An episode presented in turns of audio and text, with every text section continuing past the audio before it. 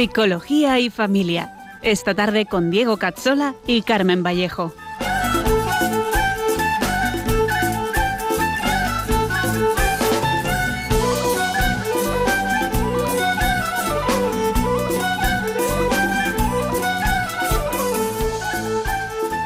Joven, ya aceptaste, atrás quedó lo vivido, te dio una nueva esperanza todo encontró su sentido.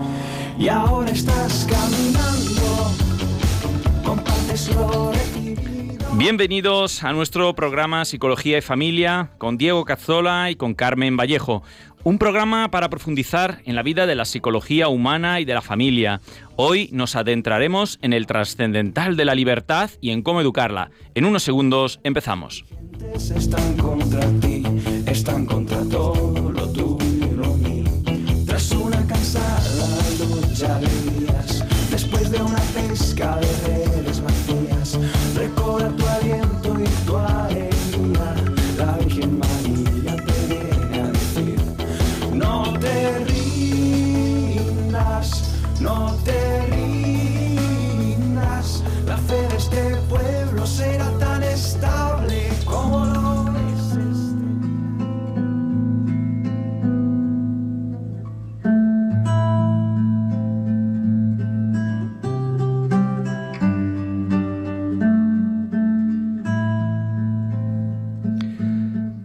Espíritu Santo, ilumina nuestra mente, abre nuestro corazón, para que seamos siempre transparentes a la verdad del Señor.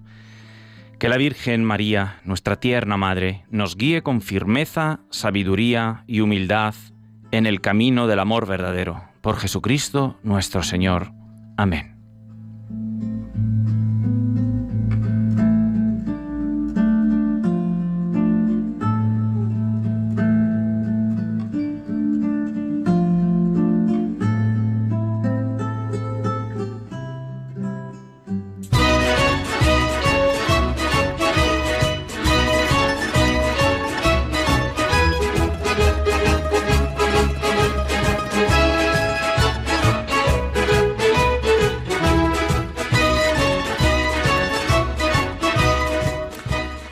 Bienvenidos a todos a este nuevo programa. Bienvenida Carmen.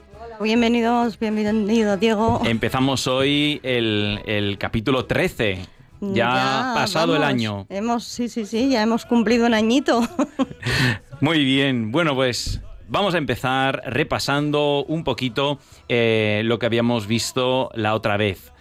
Estamos hablando de los trascendentales humanos. Habíamos dicho que no somos solo alma y cuerpo, sino que tenemos también un espíritu que tiene unas características. Vimos eh, el amar personal, el conocer personal. Hoy toca la libertad personal.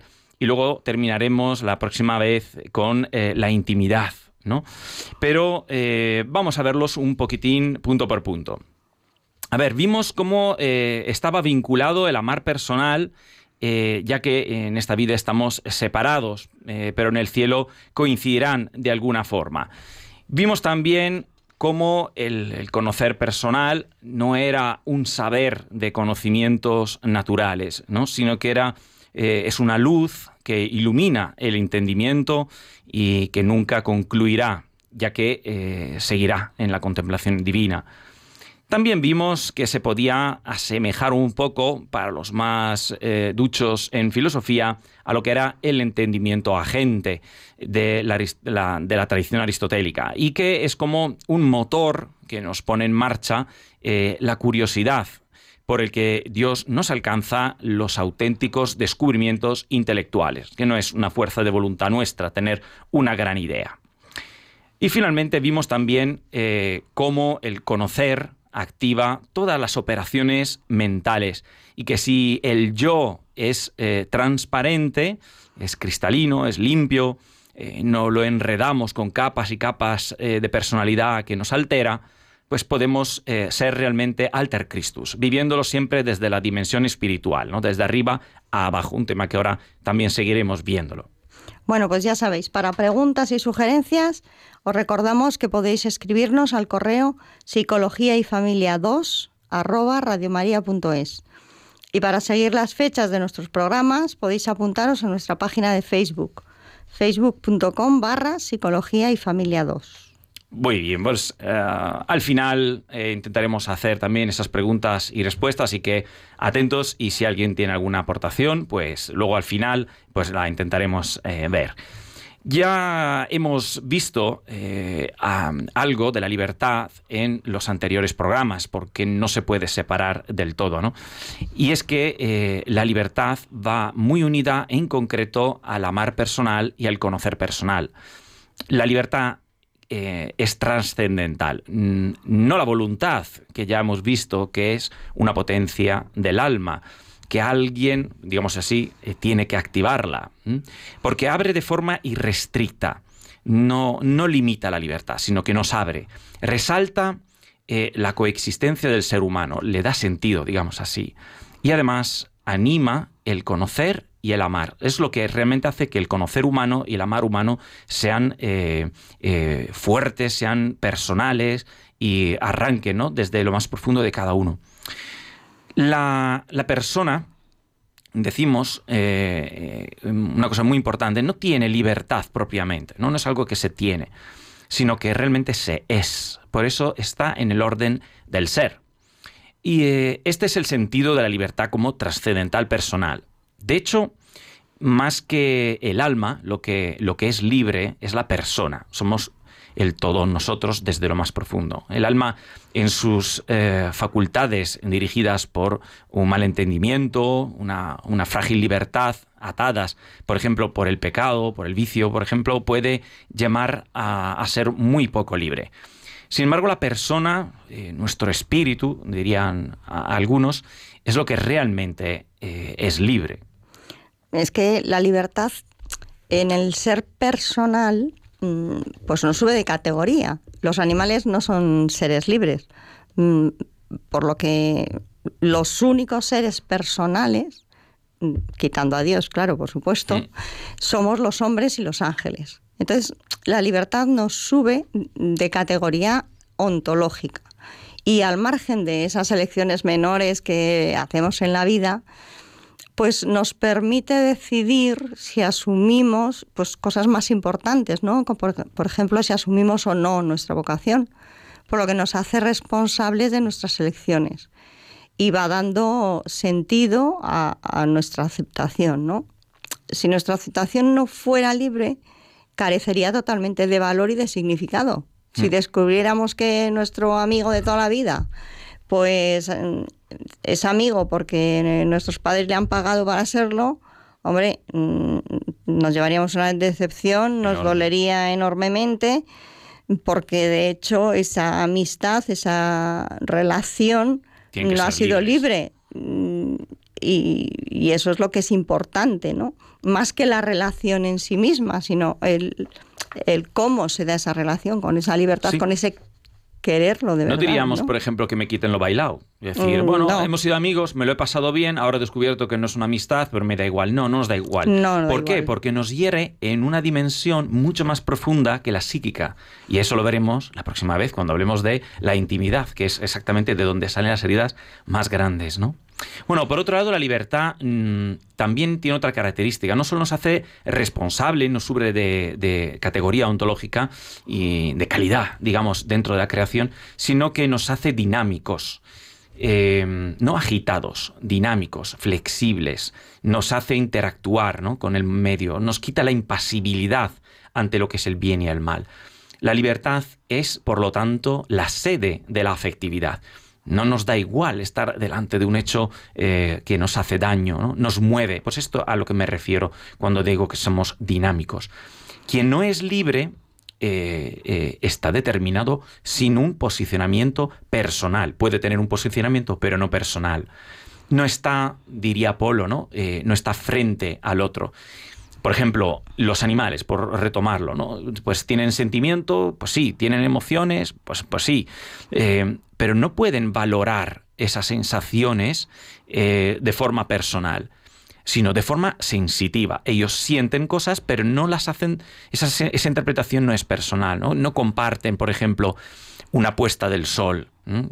De hecho, ni se preguntan por su belleza, ni se preguntan, por supuesto, por el valor que tiene, ¿no? Por eso no lo quieren compartir. Claro, y si hay un gato que está comiendo pues, cerca de otro gato, pues no se le ocurre, es que no lo puede hacer. Em, em, no, tiene el deseo de comunicarle al otro qué rico está esto, ¿no? El entusiasmo por la comida.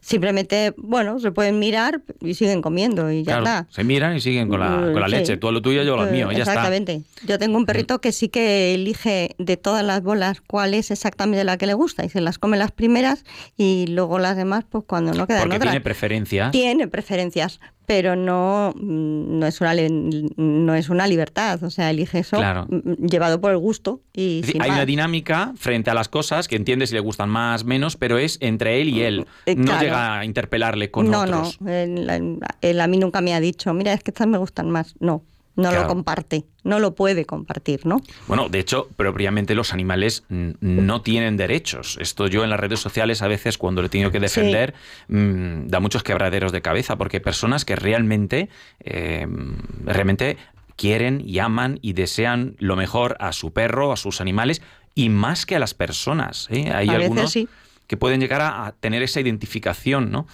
Bueno, pues yo creo que son personas más bien solas, eh, que a lo mejor están entendiendo cosas por lo que no son, pero bueno, al margen de, eso, los animales no tienen derechos, queremos decir. ¿Por qué? Porque, porque no son personas. Un derecho está vinculado siempre a una obligación. Por lo que, ¿por qué los animales no pueden tener derechos? Porque no son personas, ya que no tienen tampoco obligaciones, sobre todo obligaciones morales, tienen obligación de vivir. Eh, un animal no podría ir a la cárcel por algo que hubiera robado. ¿Por qué los animales no van a la cárcel? Digo entre comillas porque robar, eh, hombre, sin libertad tampoco se puede robar, de hecho. Pero somos nosotros, los hombres, los que eh, eh, tenemos derechos y tenemos, por lo tanto, obligaciones, como una que es obligar a la tierra, eh, obligar a, me refiero a cuidar de la tierra y, por lo tanto, todo, toda la naturaleza, incluso los animales. Es algo que conlleva también la libertad humana, mm, derechos y deberes. Efectivamente. Y mm, el límite de la persona, en realidad, es el límite de su ser y el alcance de nuestra libertad es el alcance de nuestro ser. Por, lo que decías tú antes, ¿no? Que no, es que tenemos libertad, es que somos libres. Entonces, mm. el límite está, mm, tiene el alcance de nuestro ser, ¿no? Pero nuestra libertad no es absoluta. absoluta es la de Dios, mm, pero no la nuestra, tiene sus límites. Y, y esa libertad pues aparece fácilmente en la conciencia cuando decidimos hacer algo o, no hacerlo. Siempre está en juego nuestra libertad, pero no toda nuestra libertad aparece ante nuestra conciencia. Hmm. De hecho, nuestra conciencia de ser libres es más aparente que real. El experimentarse como libre no es garantía de la profundidad que eso tiene, el hecho de ser libre. Claro, volvemos a diferenciar, por lo tanto, la sensación de la verdad. ¿no? Sentirse libre no es lo mismo que serlo de verdad. La libertad no debe de confundirse, por ejemplo, con la autonomía. Eh, elegir entre un colacao y una taza de chocolate es una libertad insignificante porque eh, es una elección trivial que a veces pues ni siquiera merece propiamente decidirlo, podemos dejarlo al azar. Para descubrir eh, el alcance de la auténtica libertad, debemos de poner en juego nuestro ser. Si, eh, si el hombre es radicalmente libre, es que Dios tiene que existir. Si la libertad es hacer lo que uno quiere, se encuentra rápidamente un límite porque yo quiero hacer cosas y no puedo. Es que la libertad no es una mera elección, no es un posicionamiento entre una bifurcación. Pero si la libertad es la, capaz, la capacidad de la persona eh, de destinarse a alguien, eh, sea una persona o, simple, un querido o a Dios mismo, entonces adquiere la real fuerza que eh, esconde la libertad como trascendental personal. Dios no ha hecho libres, no nos ha hecho libres eh, para que podamos descubrir, nos ha hecho libres para que podamos descubrirle y aceptarle, es decir, en definitiva, para amarle. Todo lo demás es una consecuencia de ello. Por eso, eh, por ejemplo, no hay mayor experiencia de la libertad personal que la de la entrega eh, de uno mismo a alguien, ¿no? entregarse a alguien. Quien se promete eh, profunda, sincera y conscientemente, por ejemplo, en el matrimonio o en una consagración, no experimenta una restricción de su libertad, sino más bien una apertura. Se da cuenta que es como si era para eso la libertad, ¿no? Y esa apertura eh, está empapada de amor consciente, es decir, un amor iluminado por el conocer personal y, y la sensación no será eh, evidentemente una euforia momentánea, sino que más bien será una carga, una carga pesada. Hombre, mm, el ejemplo es Cristo, ¿no? Y, Cristo mismo en el huerto de los olivos eligió la cruz y la eligió con una profunda libertad. Mm, pero no había eh, ninguna experiencia de, de ligereza o de euforia, sino más bien sensaciones de carga pesada que le llevaron pues a sudar sangre y como sabemos, ¿no? Y es el peso de la libertad personal que llega a su culmen desde el conocer y el amar. Así que descubrimos que la libertad humana no es solo elegir y responsabilizarse, sino sobre todo es destinarse a alguien por amor. Y, y sobre todo aceptando a ese alguien, claro, eso ya es lo que lo, completa, ¿no? Por eso Polo mm, a la aceptación del don divino mm, le llama libertad personal nativa y al dar que busca aceptación lo llama libertad personal de destinación. Claro que el dar, eh, eh, habíamos visto, tenía diferentes dimensiones. ¿no? Bueno, eh, finalmente decir también que la libertad, como todos los trascendentales, esto lo mencionamos al principio, es muy importante, permea toda la esencia y la naturaleza humana. Eh, el cuerpo, por ejemplo, eh, al que le hemos dedicado un, programa entero, ¿no? Es, libre porque la persona es libre. Y cuando hablamos del cuerpo, lo habíamos dicho. De hecho, el grado de libertad corporal que tiene el hombre eh, es único sobre todo ser viviente. Y no hay un animal que tenga mayor movilidad. Porque primeramente lo es su libertad personal. Y si no hay libertad personal, automáticamente la, condición física del animal eh, o del ser humano pues, eh, se ajusta a, eso. ¿no? Entonces, no es de extrañar, por ejemplo, que las, las enfermedades mayores eh, conlleven una cierta parálisis también del cuerpo, como las histerias antiguas. Eh, así que vivir con profundidad, la llamada al amor, que hablábamos eh, desde el primer trascendental, de forma libre, nos lleva nuevamente a una salud también, que es psicofísica.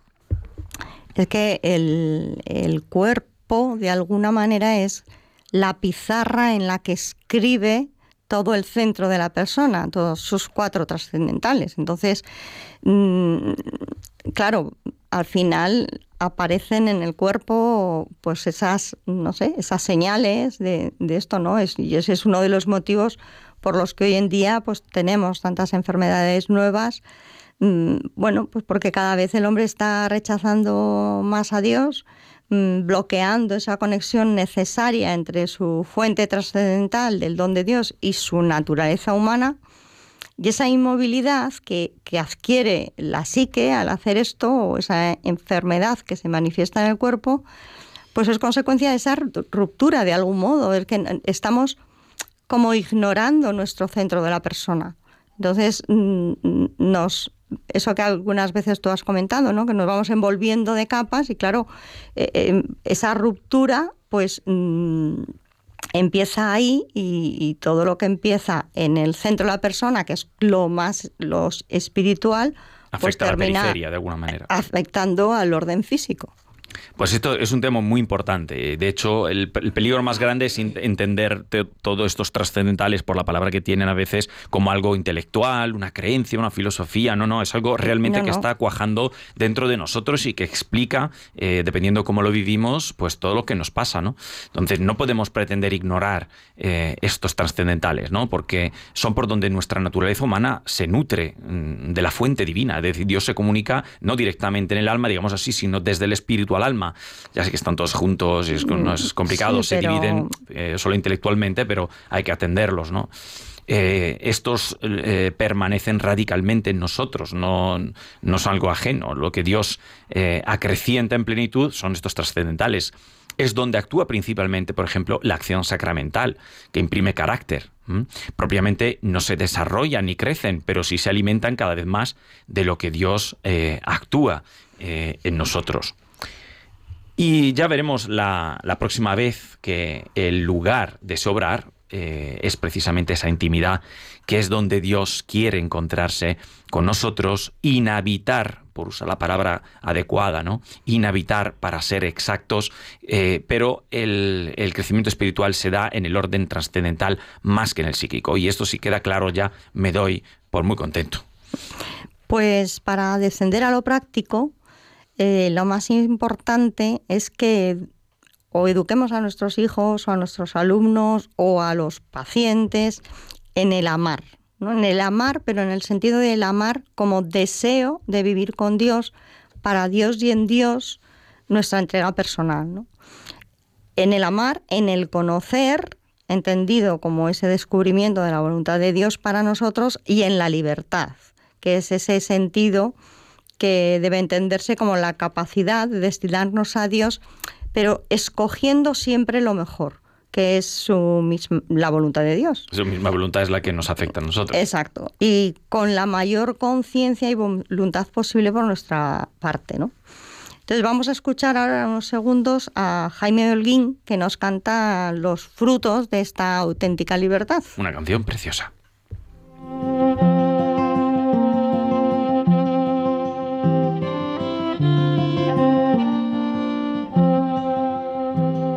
Si aún no lo ves, pronto lo verás. Todo un Dios enamorado de ti. Habla bien de él, que no mentirás. Todo lo hizo para hacerte feliz. Lo que pasa es que el mundo no quiere escuchar. No vaya a ser que vea, que entienda y se empape de esta alegría que nos quiere regalar.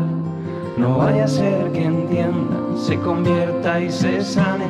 No temas a la luz, no temas a la paz, no temas a la alegría, no tengas miedo a ser feliz, porque Él es el camino que se ha abierto para ti, porque Él es el que es ahora puede ser feliz. No temas a la vez, no temas a la paz, no temas a la alegría, no tengas miedo a ser feliz, porque Él es el camino que se ha abierto para ti, porque Él es el que es ahora puede ser feliz.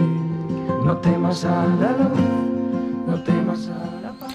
No temas a la luz, no temas a la paz. Pues aquí Jaime, una preciosa canción, nos, nos recuerda Es, es muy bonita, ¿no? Que, que quien trata de ser realmente libre no puede no terminar encontrándose con el camino de Cristo, pero tiene que querer verlo. ¿Por qué? Porque eso te va a cambiar. O sea, la libertad auténticamente vivida siempre nos lleva a la conversión y a la sanación. Y por eso la libertad siempre ha sido lo que más se ha atacado. No, querem- no quieren, el mal no quiere que seamos libres, porque el libre tiene conocimiento, aprende a amar, valora las cosas por lo que son y cambia. Efectivamente. Desde un punto de vista ahora más psicopedagógico, vamos a aterrizar un poquito estos eh, últimos eh, recopilación, un poco de, de lo que hemos dicho de una manera más práctica. Hay dos momentos especialmente importantes para educar en la libertad. Y aquí ya que abran bien los oídos, sobre todo los papis como yo, que tenemos hijos pequeños. A ver, eh, un primer momento eh, importante para educar en la libertad es atender a cuando aparece la teoría de la mente. Ahora os explico lo que es esta, esta expresión. La teoría de la mente es la capacidad de tener conciencia de las diferencias que existen entre el punto de vista de uno mismo y el de los demás. Eh, es una habilidad que se desarrolla sobre los dos o los tres eh, añitos, ¿no? Cuando el niño se da cuenta de que lo que él sabe no tiene por qué saberlo a el otro. Es, eh, es cuando empieza, por ejemplo, a mentirijilla, a empatizar, la, em- la posibilidad de ponernos, por ejemplo, en el lugar del otro, eh, se ríen de un pequeño chiste. O simplemente cuando juegan a ese, al escondite en la mano, pues eh, cuando le han, barajado otras cosas detrás de la espalda, cuando enseñan las manos, ya no abren las dos porque saben perfectamente que tú lo sabes, sino que sabiendo que no lo sabes, te, te abren, te abren solamente la que, la que tú le has indicado, ¿no? Y todo esto supone eh, poder esconder nuestra eh, intimidad a los demás. Y es un primer modo de descubrir, por lo tanto, eh, que somos libres. De hecho, mm, poco después de que el niño se da cuenta de esta posibilidad, empieza también a engañar o, ocultar lo que no quiere que se sepa. Empieza entonces a afirmarse, a autoafirmarse en su postura independiente de si es buena o no y es el predominar de la sensación de ser yo quien decide. Por eso empiezan sobre los dos, tres añitos a decir que no a todo. Que el no se les hace poderoso. Un, e, un, ejemplo sencillo es cuando, por ejemplo, pones un caramelo encima de la mesa, te vas, el niño lo come y cuando vuelve le dices, solo estaba él, ¿no? ¿Te has cogido tú el caramelo? No, no, no. he sido yo. Eh, ¿Por qué? Porque no sabe, eh, cuando no tiene la teoría de la mente, pues mm, eh, se creería que tú lo sabes, pero cuando tiene la teoría de la mente es distinto, ¿no? bueno, si miramos la, evolución del ser humano, además, una cosa curiosa, ¿no? Desde su origen, veremos que este momento se podría corresponder perfectamente con el pecado de Adán y Eva, ¿no? Es la primera posibilidad de autonomía y que en lugar de haberla usado para el bien, pues la terminaron de usar para autoafirmarse, ¿no? Independientemente del bien. Y aquí podemos ver también, haciendo un pequeño inciso, que para que eh, ese pecado fuera personal, la serpiente les engañó con mentiras, eh, pero sin obligarles, porque de obligarles el, eh, el pecado no habría sido de ellos es realmente importante que haya voluntad y conciencia para que la responsabilidad y las consecuencias sean realmente nuestras. Otro momento, un segundo momento muy importante que, tenemos que tener presente en la educación de la libertad es el, el que acontece en medio de la adolescencia. Sobre los 7-8 años, pues hay un despertar de ese primer momento de la teoría de la mente, ya que eh, bueno, pues la capacidad de razonamiento a esa edad se agudiza y toma un raíl mucho más robusto. Pero en la adolescencia es cuando el cerebro humano alcanza con, plenitud el desarrollo cortical de la corteza cerebral. Y eso es lo que le permite reformular aspectos abstractos que le llevan, empujan a, reenfocar lo, lo, que ha aprendido, sobre todo lo que implica el, asumir las responsabilidades morales y el juicio personal. Y bueno, es, em, es el momento en el que eh, el adolescente ya no quiere hacer eh, lo que hacía hasta, hasta el momento. Y, parece por, simple rebeldía, cuando en realidad lo que desea es eh, repensar si eso que hacía lo quiere realmente a nivel personal. Es decir, quiere saber si está dispuesto a asumir las responsabilidades que conlleva. Entonces viene pues, pues esas conductas que todos conocemos en ese momento, ¿no? Entonces, los chicos que iban a misa ahora no quieren. El que vestía de una manera ahora cambia. El que era respetuoso con los amigos, pues empieza a ser más bruto. Cambian el peinado, encontrando gusto pues en el más amado por los padres, etcétera, ¿no? Mm, por cuanto sea uno de los momentos más difíciles para los padres que tienen la sensación de perder a su hijo o a su hija. Y es en realidad el momento en el que se genera la conciencia moral personal y se abandona la conciencia moral familiar. Es el momento en que empiezan a ser ellos mismos, ¿no? Esa moral que, que se puso en marcha provisionalmente pues, para construir los hábitos, las virtudes y los aprendizajes alrededor de ella, y luego lo único que hay que hacer en esos momentos es esperar, haber hecho todo el trabajo previo y esperar a que ese trabajo, conforme de una forma adecuada mm, a la libertad personal que se empieza a gestar y alrededor de la cual pues se irán eh, a incrustar todos los siguientes conocimientos, las experiencias personales. hace falta confiar en el trabajo que, se ha hecho antes, que se ha hecho hasta la adolescencia, hasta ese momento, ¿no? Y rezarle a Dios y tener mucha paciencia. Claro. Hay que darle a los chicos eh, ese tiempo para que hagan todo ese proceso. Sí, es, eh, yo reconozco que es duro. Esta Es parte es muy dura. duro y muy pero, complicado, Pero, pero- bueno, es parte también mm, para nosotros desarrollar la paciencia y la confianza. Y ahí es donde nosotros realmente creo nos ponemos a prueba, ¿no? Bueno, pues eh, eh, estáis escuchando Radio María en el programa de Psicología y Familia. Hemos visto el trascendental de la libertad y sus dos momentos claves en el desarrollo eh, educativo, ¿no? El de los dos tres años y el de los de la adolescencia, más o menos, ¿no? Vamos a pasar ahora a nuestra sección para crecer. En unos segundos.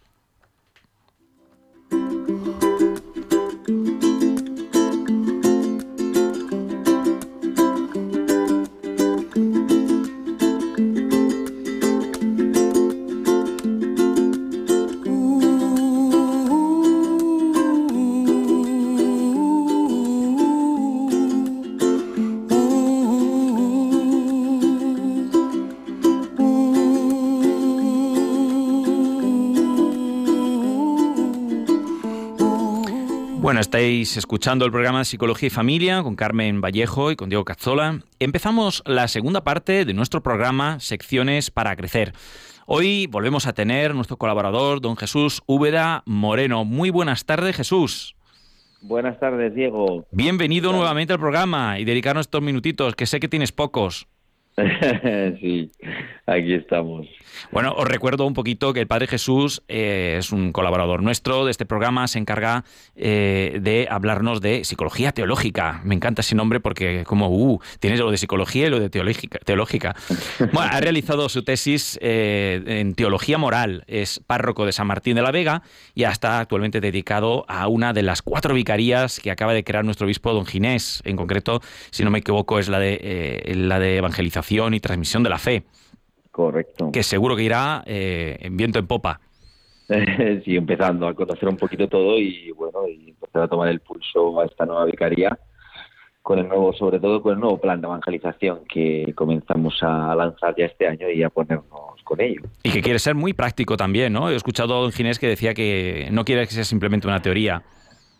Sí, sí, sí, de hecho es bastante concreto, mm, descendiendo a, a niveles tanto diocesanos, arciprestales, parroquiales y movimientos y congregaciones. ¿no? Hay una serie de líneas de acción que quieren ser efectivamente muy concretas.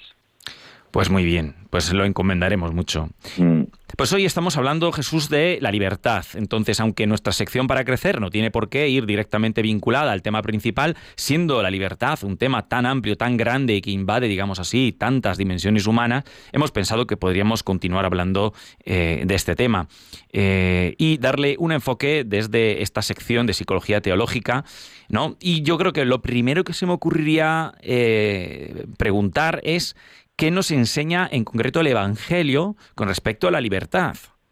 Por ejemplo.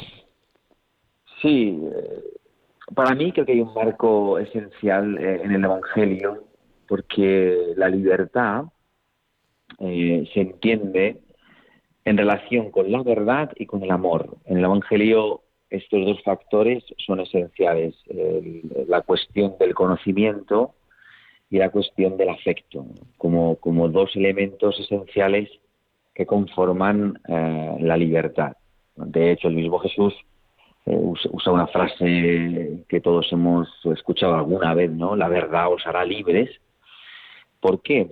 Porque mm, una libertad que no está fundamentada en un verdadero conocimiento, con todos los factores que conllevan, conllevaría una libertad mal enfocada, mal eh, orientada, ¿no? Y efectivamente las elecciones eh, erróneas de nuestra vida fundamentalmente es por una falta de conocimiento de la verdad o por una falta de conocimiento afectivo de la verdad, ¿no? O sea, este digo, razón, razón Mm. y afecto como elementos esenciales y esto Jesús lo usa constantemente, ¿no? O sea, la libertad depende mucho de cómo está constituida la razón, ¿no? De hecho, muchas veces Jesús dirá, ¿no? Que lo que impide dar un paso a la libertad en la relación con Él será una forma errónea de conocer, que vas encerrado en sí mismo, en el propio esquema, las propias ideas,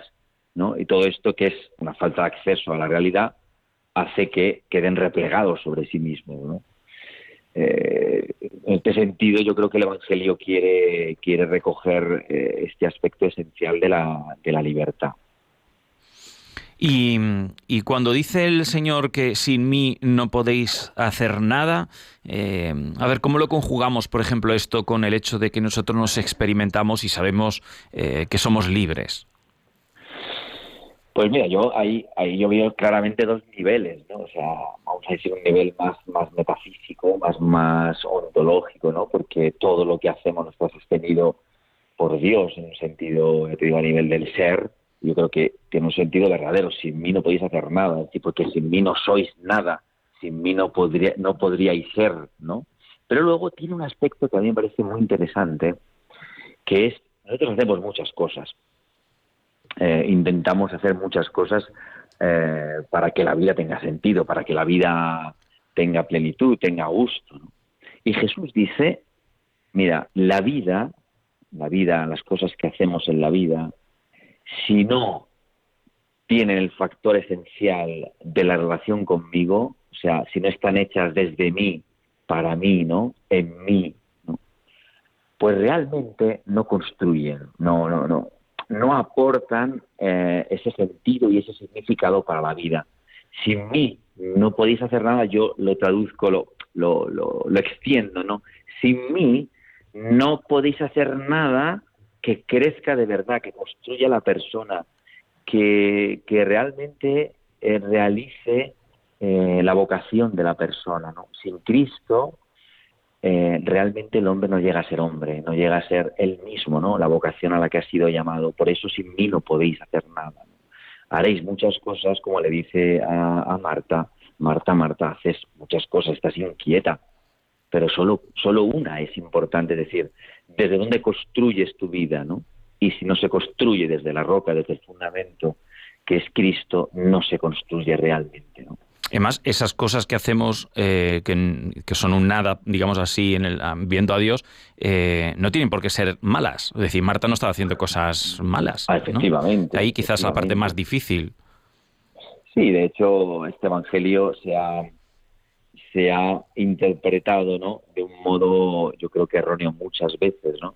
no se está contraponiendo la acción de Marta y la acción de María.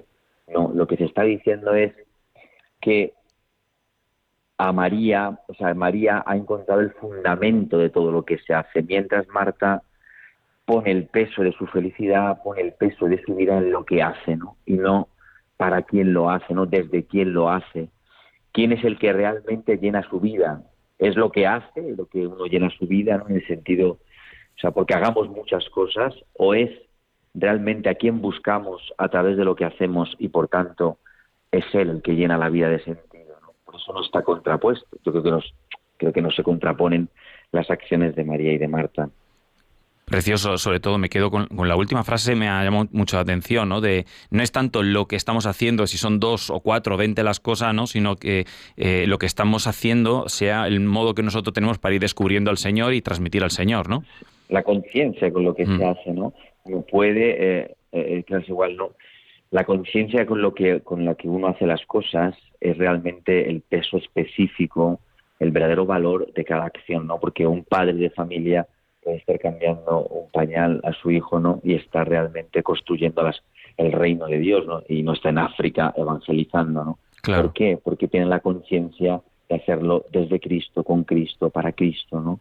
Como recoger ese alfiler. A Cristo, ¿no? Efectivamente, cuando uno responde a Cristo eh, en aquello que tiene delante, es cuando realmente construye, es decir, se realiza su vida en este sentido.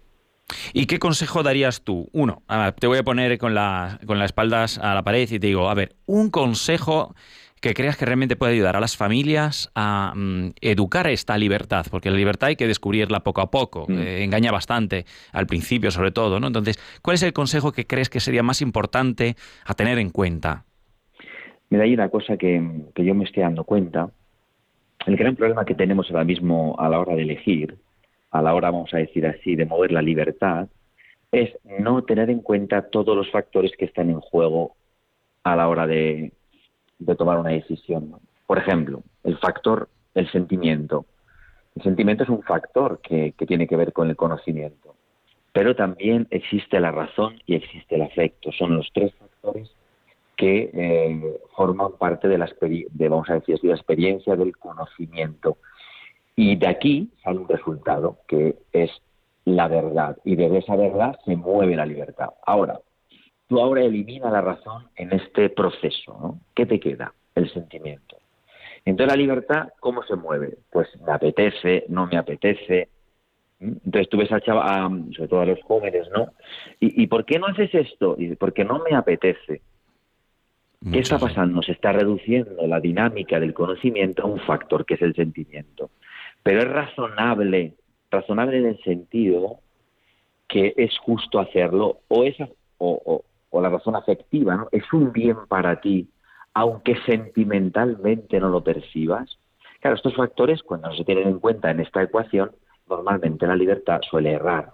¿Por qué? Por ejemplo, a un chaval que mm, no le apetece eh, ayudar a sus padres en casa, ¿no? a, alguna tarea. Evidentemente, apetecer sentimentalmente le apetece más jugar a la Play, jugar a la videoconsola. Hmm. Pero ¿qué es lo más razonable? ¿Mm? ¿Qué es lo más afectivamente positivo?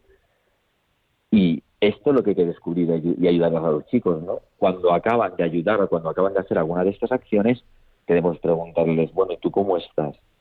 ¿Estás contento? Y atención, porque este estar contento no es el mismo contento de cuando ganas a la Play, entiéndeme, ¿no? Cuando juegas a la, a, la videoconsola. Claro. Es una alegría más profunda, más verdadera.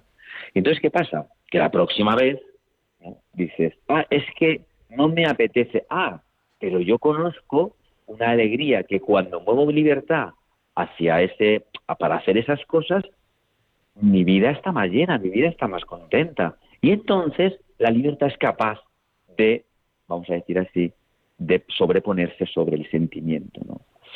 O en las relaciones afectivas, imagínate, ¿no? yo siento una cosa, ¿no? Y parece que tengo que hacerla. No, espera, el sentimiento te acerca a la realidad. Ahora, es razonable, es decir, es justo lo que vas a hacer, eh, es para hacer un bien, es para construir algo, claro, todas estas preguntas que están dentro del conocimiento, si no se tienen en cuenta, la libertad está confusa eh, y normalmente suele errar.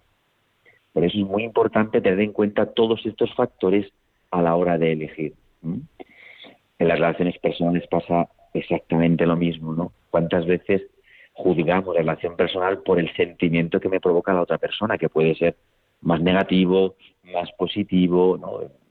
Pues mira, estoy enfadado contigo y tal, pero la relación contigo es este sentimiento de enfado o tú eres algo más en mi vida, ¿no? Este algo más no te lo da el sentimiento, no te lo proporciona el sentimiento, te lo proporciona la razón y el afecto. Bueno, son tener en cuenta todos los factores a la hora de mover la libertad, porque si no, la libertad queda esclava de los sentimientos, que este es el gran problema que tenemos actualmente, no solamente en los jóvenes, ¿eh? en los adultos. Mm. Tenemos una sociedad muy emotivista que todas las decisiones suelen ser, están fundamentadas muy en un factor emotivo, en un factor eh, más sentimental. Ok, entonces podemos resumir con que es importante estar atentos a que poco a poco vaya haciendo los hijos la experiencia de, lo que es la verdadera libertad, es decir, de entregarse por lo que es bueno y no tanto por lo que sentimos, y poco a poco ir eh, descubriendo que tiene una riqueza que es más fina, ¿no? pero que es más mm, duradera, digamos así. Claro. Y, luego, por último, o sea, ese sentido de la, la verdad, o sea, la libre, ¿no? Decíamos, pero fíjate, ¿no? ¿Por qué? Porque si yo, por ejemplo, creo que lo que me da la felicidad es eh, hacer determinadas cosas, ¿no? Digo, un chaval, ¿no? Pues a mí lo que me da la felicidad es quedarme tumbado en el sillón y no hacer nada y, verme 10 series seguidas, ¿no? eso es una, una posibilidad, ¿no? Pero eso es verdad. ¿Es verdad que eso es lo que te da la felicidad? Porque si no es verdad, entonces, claro, ya puedes ser libre, ¿no? Dice, la verdad te hará libre, es decir, que tú conozcas lo que te puede aportar ciertas cosas Es decir, vete de viaje a no sé qué sitio, cómprate no sé qué cosa, ¿no? Y te dice, y si no, no serás feliz. ¿Eso es verdad o es mentira? Si yo sé que es verdad, mi vida ya no depende de hacer ese viaje o de no hacerlo, soy libre, ¿no? Y por otro lado, seré realmente, vamos a decir así, dependiente de aquello que realmente me haga libre, que es la verdad, ¿no? Fijaos que conocer la verdad realmente es absolutamente necesario para poder ser libre. Si no conoces la verdad, eres esclavo claro, interesante. Aquí este es un punto que hemos tratado cuando hemos hablado los últimos dos programas, precisamente del amar personal y conocer personal, donde aquí se ve muy claramente cómo están nutridos por la libertad, porque para entender que algo es verdadero, que es algo, eh, algo que viene del orden del entendimiento, pues eh, evidentemente necesitamos eh, la luz que Dios nos ilumine para entenderlo. Mm. Esa luz es ese conocer personal del que estamos hablando ahora, que no es simplemente un saber matemática o tener ideas de algo, ¿no? Entonces ahí se ve como la libertad, el conocer y el amar eh, son esas tres dimensiones tan importantes, ¿no? Para nosotros. Sí, sí, sí. Mira, yo todos los jueves, por ejemplo, tengo una, relación pues, de cambiar con unos amigos, ¿no? Y todos los jueves me viene un sentimiento, ¿no? Que es, que es mi propio sentimiento, de decir, bueno, pues quédate, no sé cuántas, ¿no? Pues estás mejor, eh, tómatelo con calma, tal. Pero yo ya he conocido lo que da de sí quedarme en ese sentimiento, ¿no? Yo he visto que eso no me da la alegría verdadera. Y sí que he visto que, cogiendo el coche, yendo a ver a estos amigos, estando con estos amigos y por lo tanto moviendo mi libertad, sí que me aporta esta felicidad. Pues entonces vuelvo a elegir, pero cada jueves tengo que elegir la verdad de mi vida. ¿Cuál es? El sentimiento que me está diciendo quédate en el sillón y, y, y, hacerlo, o la verdad que yo he conocido a través de esta experiencia. Entonces tú eliges. Pues yo digo, me voy, ¿sabes? Claro. Entonces ves cómo la libertad realmente, eh, vamos a decir así, se libera a través de la verdad. Es un trabajo eso, sí. Pues eh, Jesús, muchísimas gracias. Eh, como siempre es una iluminación de todo lo que decimos, eh, nos permite aterrizar y es una, gozada. Esperamos que puedas ver, mm, volver pronto por las ondas. Claro que sí. Muy bien. Aquí estamos. Fenomenal. Pues un saludo y un abrazo. Gracias, mucho ánimo. Hasta luego. Adiós.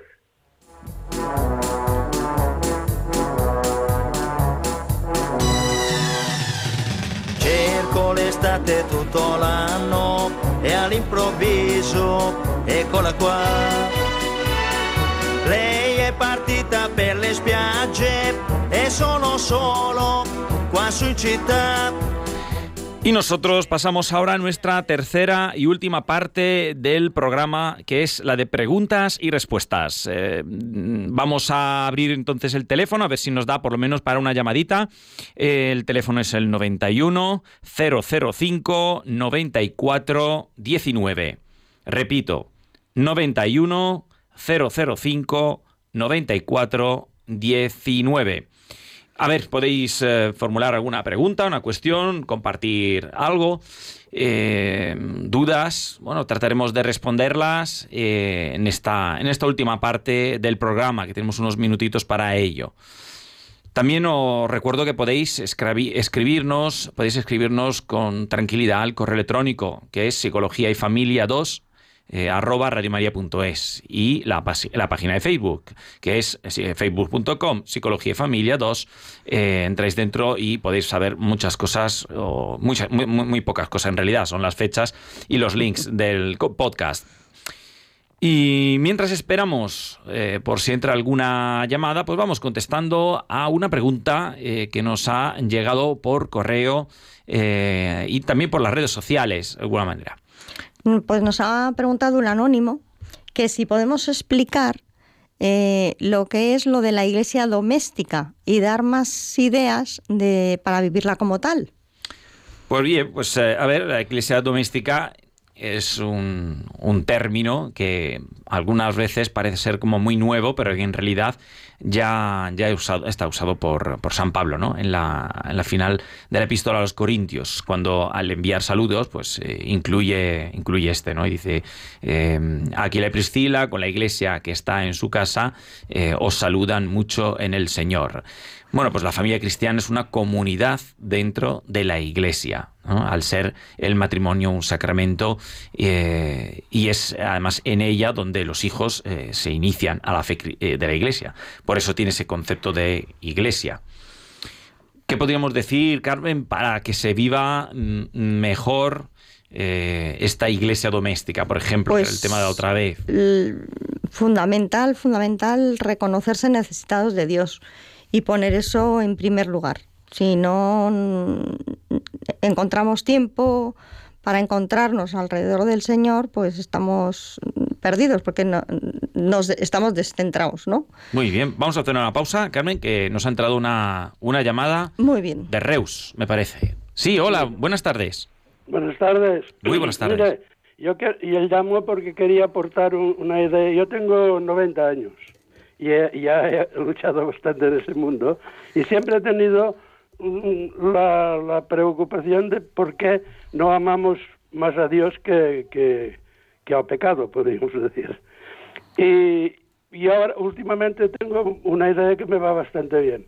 O sea, somos libres cuando experimentamos una unión con Dios por, en Jesucristo por obra del Espíritu Santo. O sea, vivimos en gracia de Dios cumplimos los mandamientos. Si no, es una manera que tenemos de experimentar la felicidad de vivir en Dios, que es la auténtica. Si no vivimos en Dios, entonces no la podemos experimentar.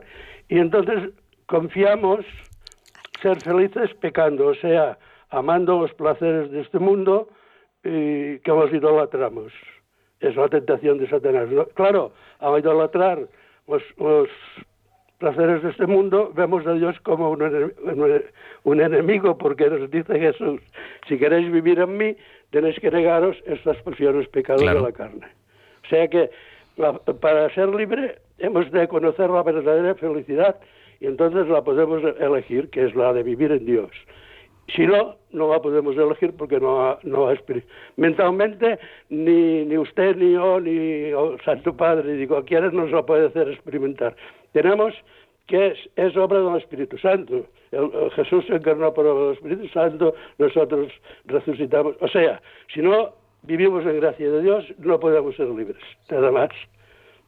Muy bien, pero me parece que la primera cuestión que, que, había levantado del por qué amamos más al pecado ha quedado también de alguna manera eh, contestada. Mu muchísimas gracias, porque la realidad es esa, que, eh, bueno, podríamos entrar más en profundidad eh, con respecto al posicionamiento ante la herida del pecado original, que es por donde empezamos a mirar más el pecado que al amor de Dios, porque lo hemos perdido. Pero lo volveremos a ver y gracias al Espíritu Santo, precisamente por eso tenemos que rezar, pues podemos volver a, a esa unión y al estado de gracia. Muchísimas gracias. ¿Tenemos una última preguntita? Sí. Hola Carmen, buenas tardes. Buenas tardes, padre.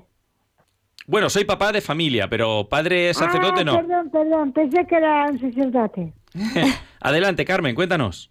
Mire, que yo busqué antes, bueno, decía antes que Dios el pecado y hasta que la abandoné y busqué, bueno, que el Señor me cambió la vida, vamos. O sea, cuando, abandoné, cuando, abandoné encontró, a, cuando encontró al Señor, eh, abandonó la vida del pecado. Realmente lo que, lo que hemos ido comentando, ¿no? Que conocer a Dios es lo que le ha llevado a tener ahora una vida que le, que le hace sentirse más plena y más libre. ¿Entiendo? Sí, sí en paz también.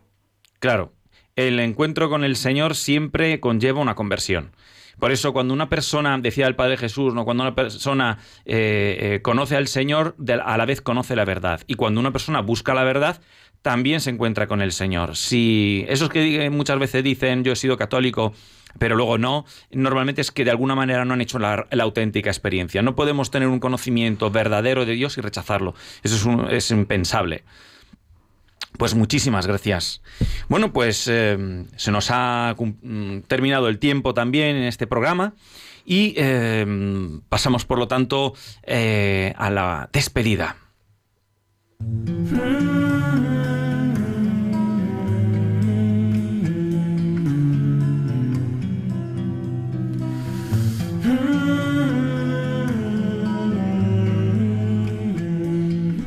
Bueno amigos, tenemos el tiempo cumplido hoy también. Llega el momento de pensar lo que hemos tratado y disfrutar de una libertad que se nos ha regalado y que está dentro de nosotros para darnos la paz de Cristo y poder cumplir la voluntad de Dios con la seguridad de quien camina, de, quien, de que quien camina de la mano eh, del más fuerte eh, siempre terminará eh, vencedor.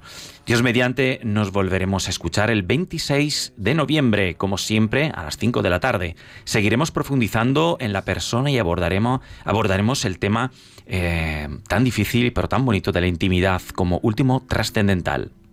Os invitamos a escribirnos a nuestros correos, formular preguntas, cuestiones para que podamos ampliarlas y tratarlas. Psicología y familia 2 arroba radiomaria.es y apuntaros a nuestra página de Facebook, porque ahí podéis contactar con nosotros, conocer las fechas, los programas. Rezar por nosotros, que nosotros rezaremos eh, por vosotros también. Hasta luego, Carmen, y hasta luego a todos. Hasta luego a todos. Que Dios os bendiga. Hasta el próximo programa. tu cruz florecerá. Bendito.